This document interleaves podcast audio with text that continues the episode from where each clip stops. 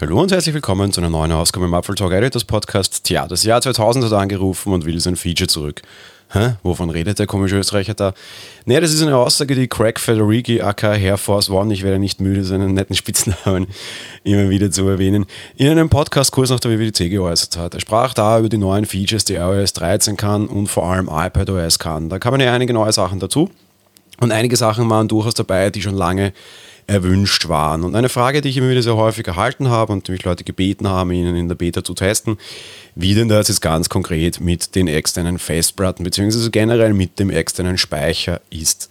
Fakt ist, das ist ein Feature, das nicht nur iPadOS 13 kann, das ist auch ein Feature, das iOS 13 kann, wobei es da kleine Einschränkungen gibt. Gehen wir mal zu dem, was funktioniert.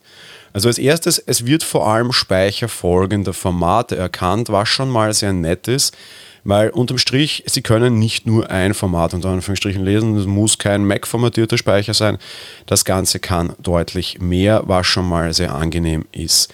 Im Endeffekt wird gelesen exFAT, FAT32, HSF Plus und APFS. Wobei der APFS-Support, das sagen sie mehr oder minder auch, aktuell noch klar im Beta ist. Ich muss gestehen, mit meinen Tests wirklich gut hat APFS nicht funktioniert. Persönlich, und das ist eine Diskussion, die ich schon lange geführt habe, alle anderen Formate kann ich raten. Ja? Alle haben Vorteile, alle haben Nachteile. Vielleicht machen wir hier auch mal einen eigenen ganz kurzen 5 Minuten, wenn das gewünscht wird, was für Vor- und Nachteile die unterschiedlichen Formate haben. Größtenteils geht es auf der einen Seite immer darum, wie groß sind die maximalen Dateigrößen, die unterstützt werden. Bei FAT32 sind das rein theoretisch 4,7 Gigabyte. Und auf der anderen Seite, welche anderen Systeme können die lesen? Also wird der externe Speicher auch vielleicht irgendwie, ja, hm, irgend so ein schwarzes Schaf hat jeder in seinem Haushalt, egal wie groß man ein Mac-Fan ist, meistens irgendwo ein Windows-Computer wenn nicht im eigenen Haushalt, dann in der Familie ist immer noch unterwegs, dann muss man meistens auf FAT zurückgreifen. Ansonsten bleiben vielleicht teilweise die besseren Mac-Formate, aber eben mit der Einschränkung. Das mal so weit weg.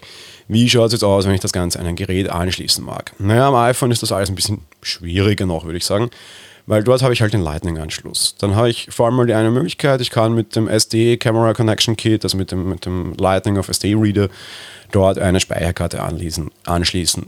Früher war das da vor, vor allem gedacht, dass sofort die, die Kamera, also die, die Fotos-App sich geöffnet hat und Fotos, die dort erkannt wurden, in die Kamera-App reingeladen wurden. Das ist seit dem allerersten iPad möglich. Damals ein großer Grund für mich, dieses Ding auch zu kaufen, unter anderem. Und die Sache ist erledigt. Jetzt wird das relativ rasch in der File selber angezeigt und ich kann auf alle Inhalte der SD-Karte zugreifen. Soweit, so gut. Das funktioniert auch eigentlich immer. Was nicht so ganz einfach funktioniert und nicht ganz immer funktioniert, was jetzt vor allem nicht Apples Schuld ist, es gibt ja auch diverse Camera Connection Kits, bedeutet Lightning auf USB-A. Wenn ich dort einen SD-Reader anschließe, gut, auch alles okay, auch alles soweit grün unter Anführungsstrichen. Wenn ich dort größeren Speicher anschließe, einen USB-Stick, funktioniert das Ganze auch ganz gut. Wenn ich eine Festplatte anschließe, dann wird es zum Problem. Warum? Das ist nicht die Schuld von Apple, das ist einfach eine Natur der Sache. Mitunter kann es passieren, dass dieses Ding zu viel Strom zieht. Woher weiß ich das? Und das ist die positive Nachricht. Die Files-App warnt einen immerhin. Jetzt gibt es auch Camera Connection Kits, wo ich mit einem Lightning-Netzteil drangehen kann. Dann kriege ich teilweise trotz allem die Warnung, aber es funktioniert.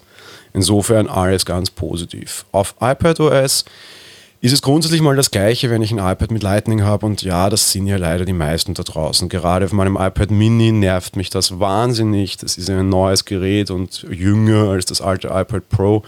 Hat aber leider einen Lightning-Anschluss. Das heißt, ich habe im Endeffekt die gleichen Limitationen und die gleichen Vorgaben, wie ich die auch unter dem iPhone habe. Da hat sich nichts geändert. Wesentlich cooler ist es beim neuen iPad Pro Egal ob das groß oder klein, der springende Punkt ist hier äh, USB-C ist es ja nur.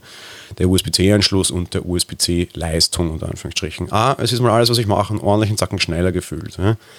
B, der große Vorteil ist, ich kann Festplatten anschließen, weil offenbar die Stromversorgung darüber deutlich stärker ist. Merkt man mehr oder minder auch schon, ich kann ja das iPad auch irgendwie als, externes, äh, als externen Akku für mein iPhone nutzen. Ein Feature übrigens, so by the way, das ich relativ häufig nutze, ohne dass ich damit je gerechnet hatte. Was auch sehr cool ist, ich kann an diesen USB-C-Anschluss, gibt es ja mittlerweile sehr viel aufgrund der MacBooks, echt einfach auch so Hubs anschließen und damit einfach auch mal zwei oder drei externe Festplatten anschließen. Auch da wieder ganz wichtig, immer nur mit externen Stromeingang, sonst ist auch da die Leistung zu wenig. Fakt ist, ich habe jetzt schon ein iPad, also meinem iPad, drei externe Festplatten und eine SD-Karte angeschlossen, alle wurden in der FileSub angezeigt, ich habe Dateien hin und her kopiert. Ein Wahnsinn. Das Jahr 2000 hat angerufen und will sein Feature zurück. Naja, ganz so ist es nicht. Ich kam mir so ein bisschen vor, wenn ich irgendwie versuchte, wie ein Tier in irgendeinem Hotel Dateien klein zurechnen, Videofiles klein zurechnen, damit ich sie anschauen kann und auf mein iPad übertragen kann. Ja, yeah, das ist völlig wurscht. Ich kann irgendwie Filme, Serien, sonst was auf externe Festplatten anschließen, nehme die in den Urlaub mit und kann dort oder auf die Dienstreise und kann dort trotzdem schauen, einfach wenn ich externen Speicher anschließe. Das ist schon sehr nett und das ist schon sehr praktisch. Gerade auf den iPads mit USB-C macht das viel Sinn. Gerade deshalb hoffe ich auch, dass tatsächlich die neuen iPhones auch einen USB-C-Anschluss bringen. Gerade für dieses Feature ist das echt eine große Verbesserung. Das war's für die heutige Folge. Wir hören uns dann morgen wieder. Bis dahin, ciao.